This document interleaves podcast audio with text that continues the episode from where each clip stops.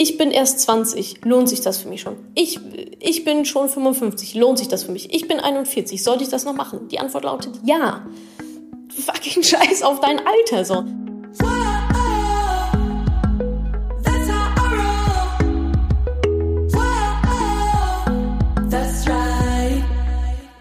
Salut, ihr Money Pennies. Heute gibt's mal wieder eine neue Podcast-Folge. Und zwar einen Money Talk. Jeden ersten Mittwoch im Monat ist ja Money Talk Zeit. Live auf Facebook, live auf Instagram. Jeden ersten Mittwoch um 20 Uhr. Thema dieses Mal war eure Fragen. Ihr konntet mich über eine Stunde mit Fragen löchern, hattet mir schon ganz viele vorab geschrieben auf Instagram und Facebook und live kamen auch nochmal super viele dazu. Und jetzt hört ihr die Aufzeichnung von diesem Money Talk. Es gibt wie immer zwei Teile für den ganzen Money Talk. Dann habt ihr den ganzen Content, falls ihr es leider live verpasst habt, hier jetzt auch nochmal als Podcast. Wie gesagt, ihr habt mir ähm, circa eine Million Fragen gestellt. Unter anderem, sollte ich mein ganzes Geld in die Gründung einer Firma stecken? Erst Schulden abbauen, dann investieren. Wie läuft das eigentlich mit diesem Umschichten von ETFs? Dann gab es auch noch ein paar persönliche Fragen zu mir, wie ich mein Privatleben und Business zum Beispiel unter einen Hut bekomme, ob ich auch mal chille und undiszipliniert bin. Und dann hört ihr noch, gehört ja mittlerweile schon dazu pro Folge, einen klitzekleinen kurzen Ausraster von mir zum Thema Alter als Ausrede. Und ich hoffe, ich habe damit wirklich ein für alle Mal diese Alterskiste zugemacht. Bin ich mit 20 zu jung? Bin ich mit 62 zu alt? Bin ich mit 41 zu mittelaltrig? Also da gibt es jetzt ein für alle Mal mein Senf und eure Antwort auf die Frage, spielt mein Alter negativ in meinen Vermögensaufbau rein und lohnt sich das überhaupt noch alles oder lohnt es sich jetzt schon für mich ein Vermögen aufzubauen, um mich mit meinem Geld zu beschäftigen? Also viel Spaß dabei. Wie gesagt, es gibt wieder Teil 1 und 2 und dann freue ich mich, wenn ihr beim nächsten Mal auch live vielleicht dabei seid, beim nächsten Money Talk, jeden ersten Mittwoch im Monat, 20 Uhr auf Instagram und Facebook. Falls ihr mein kostenloses Hörbuch noch nicht heruntergeladen habt, ähm, blutet mein Herz und das solltet ihr mal schleunigst tun unter hörbuch.de slash Madame Moneypenny. Hörbuch.madamoneypenny. Scheiße. Ich hab's gleich. Hörbuch.madamoneypenny.de Danke, over and out. Ähm, kurze Rückfrage. Hier war eine Frage bezüglich des besten Zeitpunkts zum Umschichten von ETFs. Du sagst aber, man solle die 15 Jahre halten. Wieso also umschichten? Ja, wir halten die ETFs 15 Jahre lang, trotzdem machen wir ein Rebalancing. Wenn du das Wort Rebalancing noch nicht, äh, noch nie gehört hast, dann ähm, wird es Zeit. das ähm, zeigt mir so ein bisschen, dass du noch nicht ganz so richtig äh, tief drin bist im ganzen ähm, Vermögensaufbau-Thema. Und genau, Rebalancing machen wir einmal im Jahr. Das jetzt hier zu erklären, ähm, ich glaube, da fällt die Hälfte vor Langeweile in Ohnmacht. Aber ist ja auch nichts, was man nicht rausfinden könnte. Also ja, wir machen Buy and Hold. Und zwar nicht, nicht genau 15 Jahre, so wie du hier schreibst, man soll die 15 Jahre halten, sondern so lang wie es geht und mindestens 10 bis 15 Jahre halten. Trotzdem schichten wir einmal im Jahr um, aber nicht in irgendwelche neuen ETFs, weil wir uns denken, wow, das ist jetzt der neue geile heiße Scheiß, sondern wir schichten unser Portfolio intern um, weil sich da natürlich gewisse Dinge verziehen. Das hat wiederum was mit einem Risiko zu tun, mit Risikobereitschaft, die soll ja gehalten werden. Ja, also die bleibt ja immer gleich, aber die Anteile deiner ETFs schwanken ja, weil manche besser performen, manche schlechter performen. Das muss man wieder auf eine Reihe bringen. Wer von euch gerade in ETFs investiert und noch nie das Wort Rebalancing gehört hat, hat keine Strategie. und das ist schlecht. Ich würde vielleicht sogar sagen, dass diejenigen vielleicht nicht mal ihr Risiko richtig bestimmt haben. Und das ist sehr, sehr gefährlich. Schritt zurück, nochmal von vorn anfangen. Hilfsmittel gibt es genug. Okay. Bist du auch mal in Berlin zu sehen? Hm, ja, jeden Tag. äh, ich bin in Berlin zu sehen, ja. Ähm, man findet mich im Wedding. Äh, Vorträge oder ähnliches immer mal wieder. Ähm, in nächster Zeit relativ wenig ähm, weil ich mich voll aufs Mentoring konzentriere. Da sind wir gerade schon hart an den, in den Vorbereitungen. ähm, für Anfang nächstes, nächstes Jahres dann. Aber Termine, die es immer mal wieder gibt, werden im Newsletter kommuniziert, werden im Podcast kommuniziert. Da sage ich zwischendurch immer mal, wenn ich irgendwo auftauche, Instagram, Facebook. Kriegt ihr dann schon mit. Wie viele Stunden arbeitest du in der Woche? Ähm, ich schlafe acht Stunden pro Nacht, sieben bis acht Stunden und den Rest arbeite ich. Ähm, sicherlich nicht immer am Schreibtisch, sicherlich nicht immer ähm, operativ, aber mit dem Kopf natürlich immer bewusst, unterbewusst. Das ist, glaube ich, also das geht einfach gar nicht anders. Also ich wüsste nicht wie. Ich kenne auch niemanden, keinen kein Unternehmer, Unternehmerinnen, die da mit Herzblut dabei sind, die sagen, ach ja, um 17 Uhr lasse ich den Stift fallen und denke überhaupt gar nicht mehr dran. so, so funktioniert es halt nicht. Ähm, das wäre so irgendwie, keine Ahnung, ähm, ja, egal. Ähm, aber genau, so viele Stunden, also ich arbeite halt immer, wenn ich nicht schlafe und im Schlaf wahrscheinlich auch noch unterbewusst. Natürlich. so, das ist mein, das ist mein, Hauptgedankenthema, ähm, über, das, ähm, über das ich nachdenke, mit dem ich mich beschäftige, wo ich besser werden möchte, wo ich noch mehr Mehrwert liefern möchte, wo ich noch einen größeren Impact machen möchte, wo ich große Ziele habe mit euch zusammen. Und deswegen arbeitet das natürlich 24 Stunden am Tag in mir. So, und manchmal, es gibt auch Tage, da bin ich nur auf irgendwelchen Vorträgen oder nur in irgendwelchen Meetings, wie Freitag zum Beispiel. Diese Woche Freitag. So, komplett durchgetaktet mit irgendwelchen Meetings. Ähm, ja, da muss ich halt gucken, wann ich dann eigentlich meinen mein Kram auf die Kette kriege. Das, was ich eigentlich so machen sollte, anstatt in Meetings, Meetings rumzusitzen. Wie viel sollte man als Privatperson in seine Finanzen investieren? Wie viel Zeit sollte man in seine Finanzen investieren? Ähm, nicht viel. also ich, also ich als Privatperson investiere enorm wenig Zeit in meine privaten Finanzen. Eine Stunde pro Jahr vielleicht. Du hast natürlich ein Anfangszeitinvestment. Du musst ja erstmal überhaupt wissen, was du tust. Du musst dann dein System aufsetzen, ja, diese Pyramide oder wie auch immer das, also ja, Pyramide ist das Schlauste. Ähm, du musst ein System aufsetzen, du musst am Anfang Zeit investieren oder ein Buch lesen oder whatever. Aber ordentlich informieren, ordentlich abarbeiten, das Thema. Aber dann ist das Schöne, wenn du das System einmal aufgesetzt hast, dann läuft das. Habe ich ja gerade erklärt, dann läuft das. Dann guckst du noch einmal im Jahr rein und ansonsten machst du da gar nichts. Also nicht, weil du zu faul bist, sondern weil du auch bitte nichts tun sollst. das ist ganz, ganz wichtig. Ja, nicht irgendwie Kram verkaufen oder so. Wenn du eine gute Strategie hast, wenn das auf deine Risikobereitschaft ausgelegt ist, wenn du ein gutes Portfolio hast, was zu dir passt, dann gibt es absolut keinen einzigen Grund, in den nächsten 50, 80 Jahren daran auch nur irgendetwas zu ändern. Wenn die Welt untergeht, geht sie unter, dann ist das so, dann nützt dir ein anderer ETF aber auch nichts. so. Also, und diese Zeit musst du vorab investieren, kommt drauf an, wie du lernst. Lernst du, wenn du liest, lernst du, wenn du hörst, lernst du, wenn du siehst und direkt mitklicken kannst. Und ab da läuft es dann aber. So. Oh, oh, uh. Gesamtes Erspartes in die Gründung eines Unternehmens stecken. Risiko, was man hinnehmen muss oder anders machen.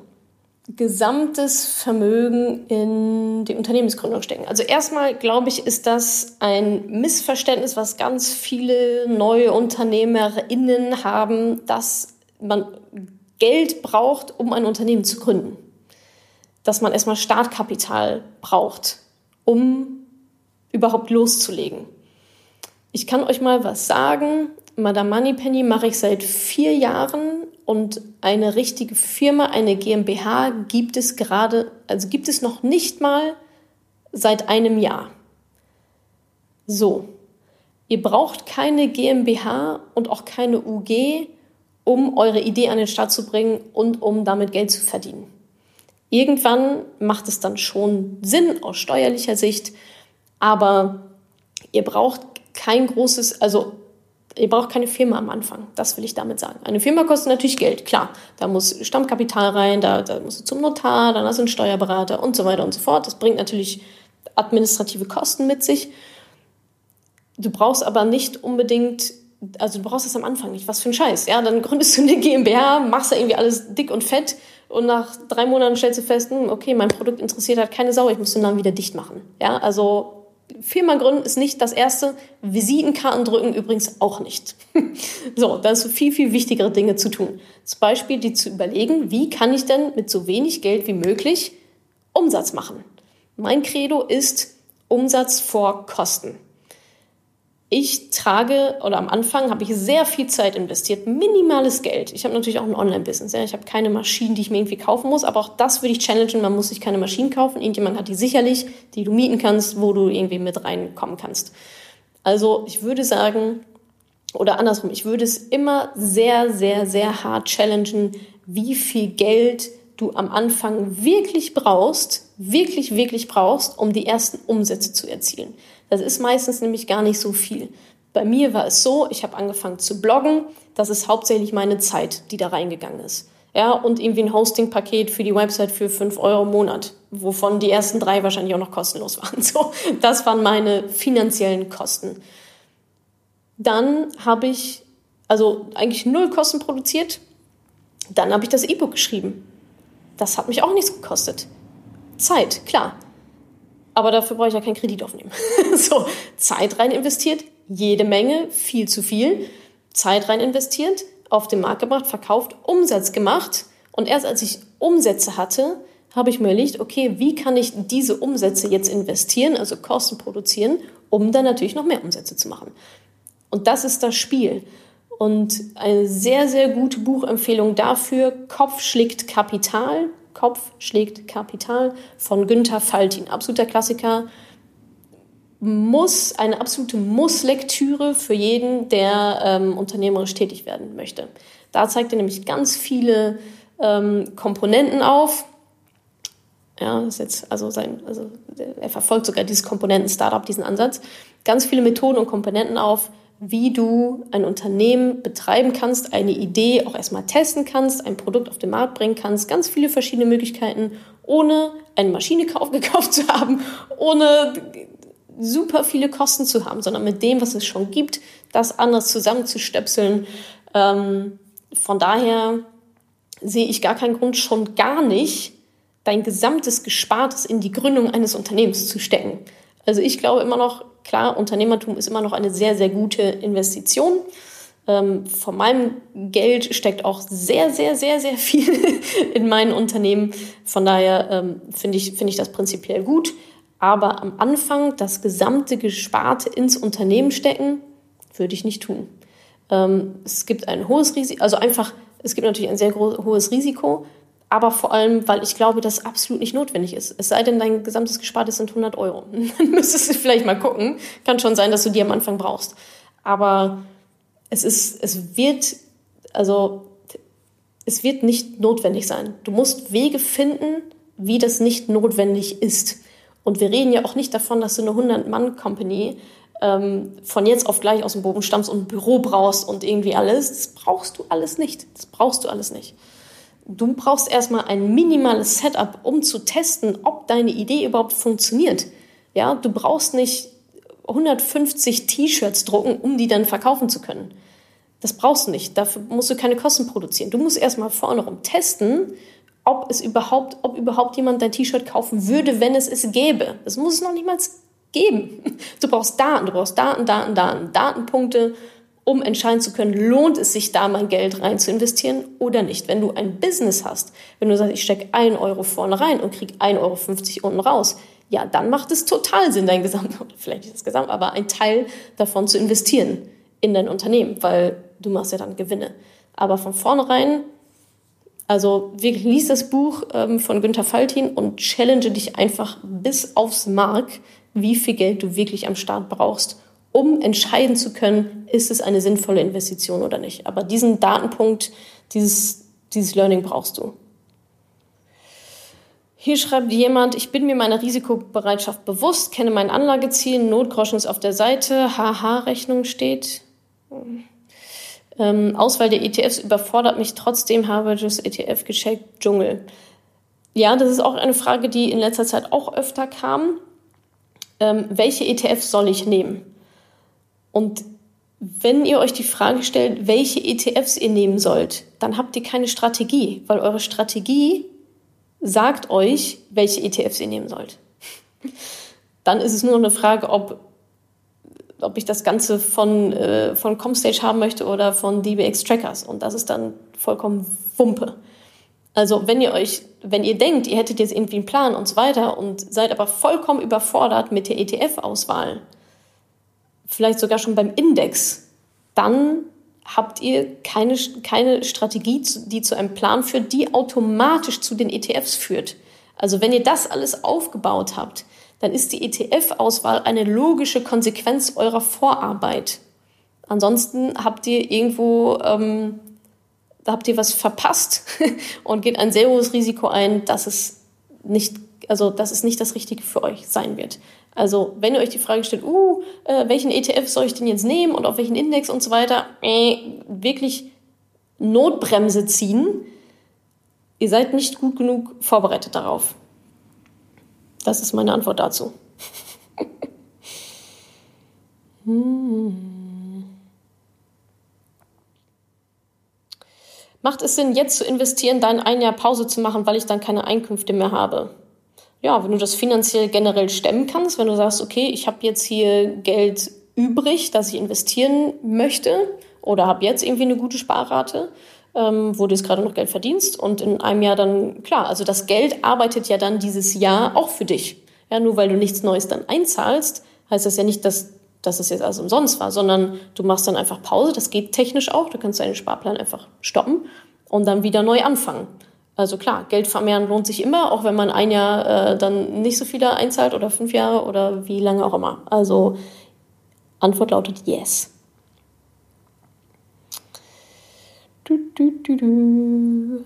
Okay, ich glaube, das haben wir jetzt alle schon mal. Oh, wie wichtig ist Ernährung für dich? Ja, mein Lieblingsthema aktuell, ähm, Ernährung und Schlaf. Kommt demnächst auch noch mal was von mir dazu. Wie wichtig ist Ernährung für dich? Ja, ähm, sehr, sehr wichtig. Das ist tatsächlich ähm, mittlerweile auch mein mit Abstand aller, allergrößter Kostenpunkt in meinem kleinen Haushaltsbuch, ähm, sind Lebensmittel. Lebensmittel, gute Lebensmittel, ähm, Bio-Lebensmittel von einfach sehr, sehr guter Qualität. Ich beschäftige mich gerade sehr mit Ernährungskonzepten, mit vegetarisch, vegan, ketogen, äh, Paleo, Nutrivore, Ernährung von bis ist ähm, alles dabei. Und ja, da lerne ich gerade sehr, sehr viel, was mein Körper so braucht und wie ich mich auch wann fühle und so weiter. Ähm, gerade aktuell zum Beispiel vermeide ich Gluten ähm, zu, zusätzlich zu dem, was ich eh schon alles vermeide und, und nicht esse oder nur in, in Maßen esse merke zum Beispiel, dass mir das auch sehr, sehr gut tut. Also da bin ich im Experimentiermodus und ähm, investiere da tatsächlich auch sehr viel Zeit auf dieses Thema, weil ich es eben so unheimlich wichtig finde. Also ich finde es total, also einfach so sehr, sehr logisch. Ähm, wir sind halt, was wir essen, weil das, also weil unsere unser Körper besteht aus Zellen und unsere Zellen nähren sich natürlich aus dem, was wir uns in unseren Mund stopfen. Genauso wie unser Gehirn auch. Eine schöne Doku dazu fällt mir gerade ein Schaut mal bei YouTube, da gibt es eine Doku von Arte. Äh, dein Gehirn ist, was du isst oder irgend, du bist, was du isst. Hm, irgendwas. Ähm, aber wenn ihr Arte und wahrscheinlich Gehirn oder Essen oder so eingibt, dann ähm, müsste, müsste das kommen. Super spannende Doku, wie unsere Ernährung sogar entscheidet, welche, äh, beeinflusst, welche Entscheidungen wir treffen. Und wie sie sich auf die Entwicklung unseres Gehirns massiv auswirkt. Ähm, sehr, sehr spannend. Danach werdet ihr auch viele Sachen nicht mehr essen oder anders essen. Zucker zum Beispiel. Okay. Mit 20 Jahren schon beginnen sie sich um die Finanzen zu kümmern. Ja, also ich wünschte, ich hätte mit 20 Jahren angefangen, mich um meine Finanzen zu kümmern. Also ja, also das, aber das ist wirklich so lustig, ist auch ein großes Learning für mich. Diese Frage bekomme ich mit, also dass das Alter, das Alter ist immer größte Aufhänger für, ich nenne es jetzt mal Ausreden oder Vorbehalte. Ich bin erst 20, lohnt sich das für mich schon? Ich, ich bin schon 55, lohnt sich das für mich? Ich bin 41, sollte ich das noch machen? Die Antwort lautet ja. Fucking Scheiß auf dein Alter. So. Die, Frage, die einzige Frage, die du dir stellen musst, ist, möchte ich ein Vermögen aufbauen, ja oder nein? Punkt. Ich bin 20, möchte ich ein Vermögen aufbauen, ja oder nein? Ja, dann mach das. Ich bin 45, möchte ich ein Vermögen aufbauen, ja oder nein? Ja, dann mach es. Ich bin 65, möchte ich ein Vermögen aufbauen, ja oder nein? Ja, dann mach es. Die Frage ist immer, was ist die Alternative? Die Alternative ist, kein Vermögen aufzubauen. Das ist die gleiche Alternative mit 20 und auch mit 65 und auch mit 82. Natürlich bekomme ich gerade von Älteren auch die Frage, ja, lohnt sich das denn immer noch, lohnt sich das denn immer noch? Ja, wenn du die letzten 60 Jahre nichts gemacht hast, ist deine Alternative, die nächsten 60 Jahre auch nichts zu machen. Ist das wirklich eine Alternative? Nein, ist es nicht. Also meine jüngste, jetzt mal für das Mentoring, dieses Jahr war meine jüngste Teilnehmerin 21 und die älteste 63. Und von in der Range alles. Ja, also das sind jetzt eure Referenzpunkte, dass in jedem Alter es Sinn macht, Vermögen aufzubauen und dass man das durchaus auch hinbekommt. Die 21-Jährige hat es ganz wunderbar hinbekommen, die 63-Jährige hat es auch ganz wunderbar hinbekommen. Beide leben noch, beide haben Vermögen aufgebaut. So, war alles gar nicht so schlimm. Also bitte lasst nicht euer Alter, ich bin zu jung, ich bin zu alt, ähm, euch davon abhalten, euer Leben in die Hand zu nehmen und euch um eure Finanzen zu kümmern. Was ist Alter für ein Pseudo-Argument? Also ich völlig, vollkommen irrational. äh, emotional, ja, verstehe ich das, aber ähm, total irrational. Okay. Ähm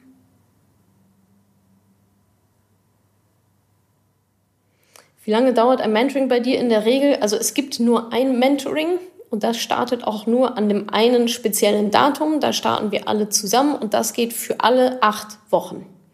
Also das ist nichts Free Floating, wo jeder irgendwie mit aufspringen kann, wie er lustig ist und wann er will, sondern das startet an einem ganz bestimmten Zeitpunkt und auch nur dann. Und dann durchlaufen wir die acht Wochen gemeinsam. Hintergrund ist der, dass um wirklich in die Umsetzung zu kommen, braucht ihr einfach eine Struktur. Da braucht ihr eine Wochenstruktur. In dieser Woche werden sich Fragen ergeben, die könnt ihr mir dann live immer stellen in diesen Wochenmodulen quasi und wir gehen gemeinsam von Woche zu Woche zu Woche zu Woche und nach Woche 8 macht ihr einen ganz dicken, fetten grünen Haken und dann ist das Thema erledigt. Also es gibt nicht verschiedene Mentorings, es gibt genau das eine Mentoring, das startet genau ab dem Datum, ab dem es startet. Das wird dann noch kommuniziert, sobald wir das definiert haben.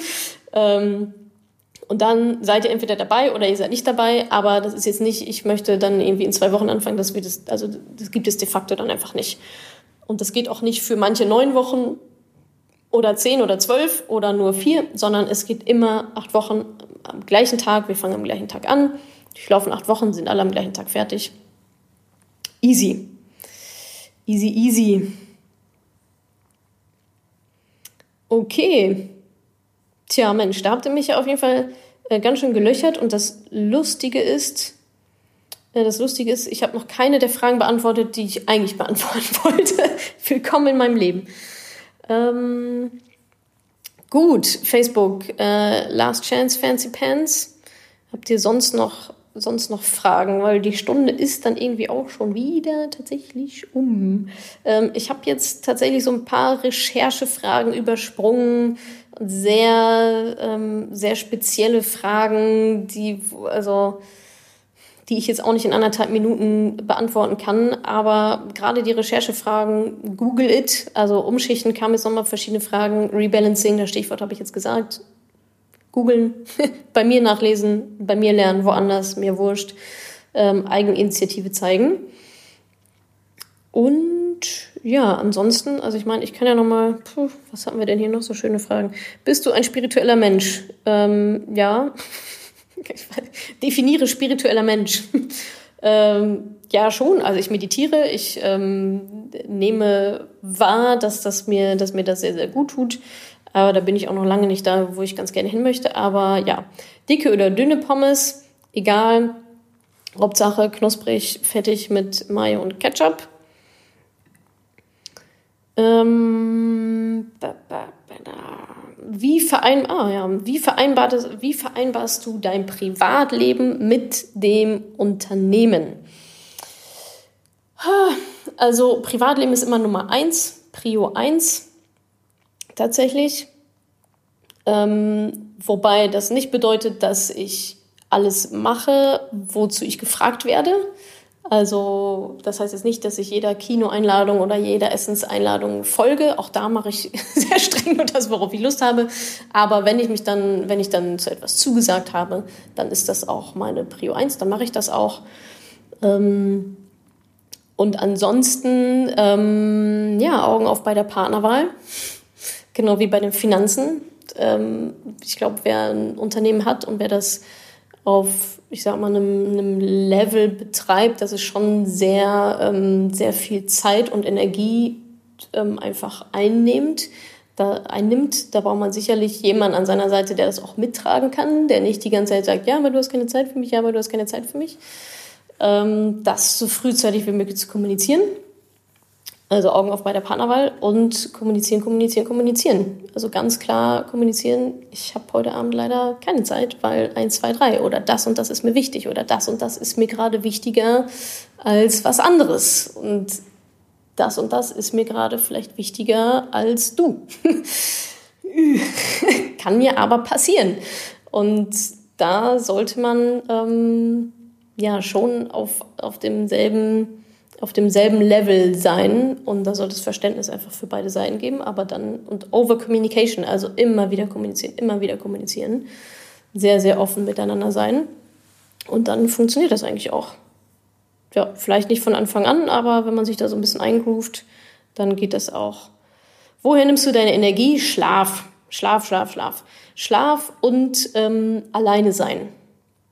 Ja, also ich bin so die klassische introvertierte Person das heißt, ich ziehe meine Energie aus dem Alleinesein, aus Me-Time und meine Energie fließt in alles, was nicht Me-Time ist, sowas wie das jetzt hier. Ja, da gibt es Menschen, denen gibt das total viel Energie, die sind total pumped und gehen danach hier raus und wollen noch ein paar Bäume aus, ausreißen.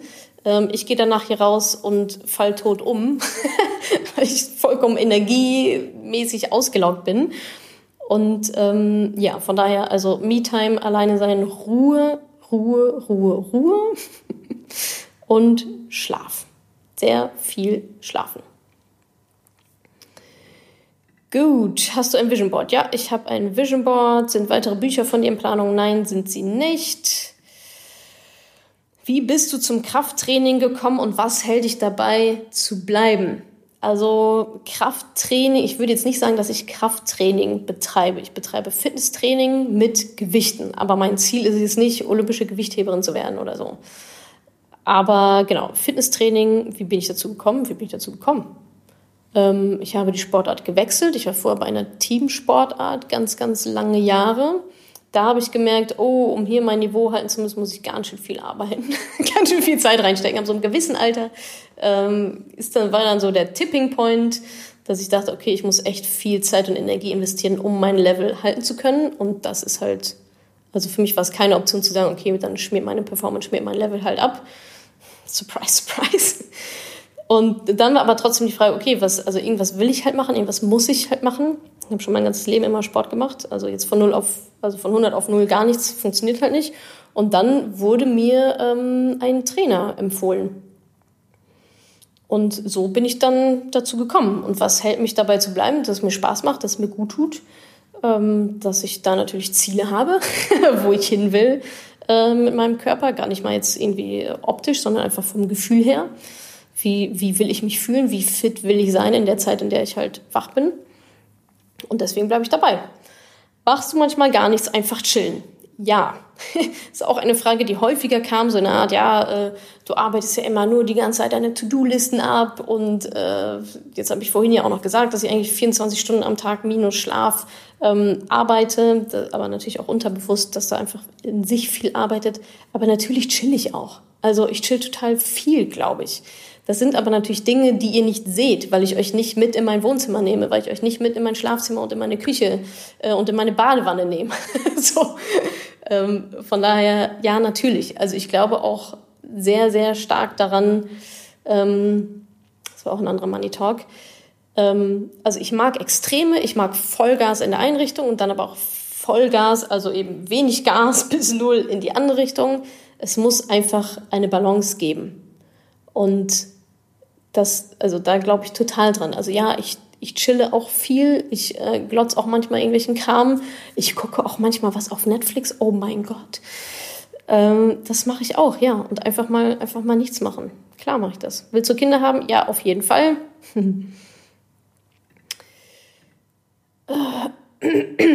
du wirkst unglaublich diszipliniert. Hast du manchmal auch schwache Momente? Ja, natürlich. ich bin ja keine Maschine, ich bin ja kein Roboter. Also ich habe die ganze Zeit schwache Momente. Ja, ich würde mich schon als einen, ich sag mal, eher disziplinierten Menschen bezeichnen, weil ich einfach Ziele habe, die ich erreichen möchte und daraus ergibt sich diese Disziplin, daraus ergibt sich die Motivation. Wenn ich jetzt, wenn mir alles egal wäre, dann hätte ich keine Motivation und hätte auch keine Disziplin. So ist es aber nicht. Gewisse Dinge sind mir einfach sehr, sehr wichtig und deswegen bringe ich da auch die notwendige Disziplin auf. Was aber nicht heißt, dass ich den ganzen Tag Minute für Minute getaktet wie so ein Roboter durch die Gegend laufe und nur irgendwie diszipliniert bin, diszipliniert bin und meine Sachen abhake. So ist natürlich auch nicht. wie gesagt, da muss eine gewisse Balance geben. Ähm, und natürlich schiebe ich auch Sachen auf. Und natürlich habe ich auch manchmal keinen Bock und schiebe irgendwelche To-Dos eine Woche vor mich her. Klar mache ich das auch so. Ähm, das ist aber, glaube ich, auch ganz normal. Das ist auch keine, das ist, finde ich, jetzt auch keine große Schwäche. Die Dinge werden dann schon erledigt oder sie erledigen, erledigen sich von alleine. Ähm, aber ich habe jetzt auch keine Lust, den ganzen Tag Dinge zu machen, auf die ich keinen Bock habe. so. Also da muss ich auch mit meiner Energie einfach ein bisschen haushalten. Weil Dinge, auf die ich keine Lust habe, nehmen mir natürlich mehr Energie als die, auf die ich Bock habe. Von daher wird da auch mal ähm, rumgeschoben. Zweifelst du nie an, dem, an deinem Vorgehen? Natürlich zweifle ich an meinem Vorgehen. Ständig. Ich zweifle ständig an Dingen. Ich mache auch ständig Fehler. Ich bin auch ständig undiszipliniert. Aber in der Summe kriege ich halt meinen Scheiß auf die Kette. Und ich glaube, darum geht es. Und ich kriege auch meinen Scheiß auf die Kette und ich erreiche auch meine Ziele, ähm, weil ich diese Balance auch einfach habe, glaube ich. Also ist so meine Theorie. Und am Vorgehen, ähm, Vor, ich weiß jetzt nicht, was genau mit Vorgehen gemeint ist, aber natürlich, es gehört auch dazu, sich selber zu hinterfragen und auch zu zweifeln. Ja, die Magic liegt nur darin, das in Proaktivität umzumünzen und sich zu denken, na okay, hm, ist das jetzt wirklich richtig, so wie ich das mache? Ja, nein, was ist die Lösung dafür? Und so gewisse Zweifel und sich zu hinterfragen, das, also das ist total wichtig. Nur so entstehen neue Ideen, nur so ähm, lässt man vielleicht Altes liegen, was dann doch nicht so gut war. Nur so entstehen Innovationen, indem man halt immer wieder Sachen in Frage stellt.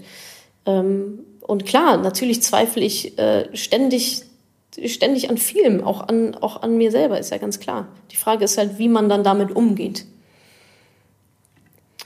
So. Ich gucke jetzt nochmal hier so Schnelldurchlauf durch, was wir noch nicht hatten bla bla bla.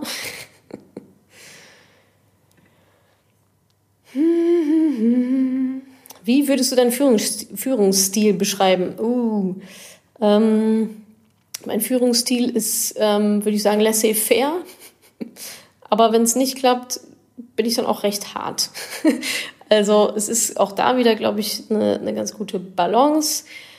Mein Credo ist, er, ähm, behandle Menschen wie Erwachsene und sie fühlen sich auch wie Erwachsene. Ja, also ich brauche keine, also da glaube ich wirklich dran. Also ich glaube an Eigenverantwortung, ich glaube an ähm, ja, Ownership und ich glaube auch daran, dass Menschen, wenn man ihnen einen vernünftigen Rahmen vorgibt, dass sie das Beste aus der Situation herausholen und das schon hinbekommen. so ihre Aufgabe schon erledigt bekommen. Ähm, und von daher gibt es bei uns wenig ähm, irgendwelche Kontrollmechanismen oder so. Also mir ist da Schnelligkeit wichtiger. Schnelligkeit, weil wir einfach ein ganz gutes Pensum fahren, zum Beispiel auch auf Social Media, ja, da Schnelligkeit, ähm, guten Content zu produzieren, den schnell euch zu geben und nichts irgendwie jetzt zurückhalten, weil das noch durch 13 irgendwie Hände muss, bis da jeder mal seinen Stempel drauf gemacht hat. Das gibt es nicht. Und das funktioniert eben nur, wenn Menschen Eigenverantwortung tragen und ähm, ja, ihre Sachen ordentlich, ordentlich machen. Und solche Leute suche ich mir halt. Und deswegen kann ich meinen Führungsstil auch so behalten, wie er ist.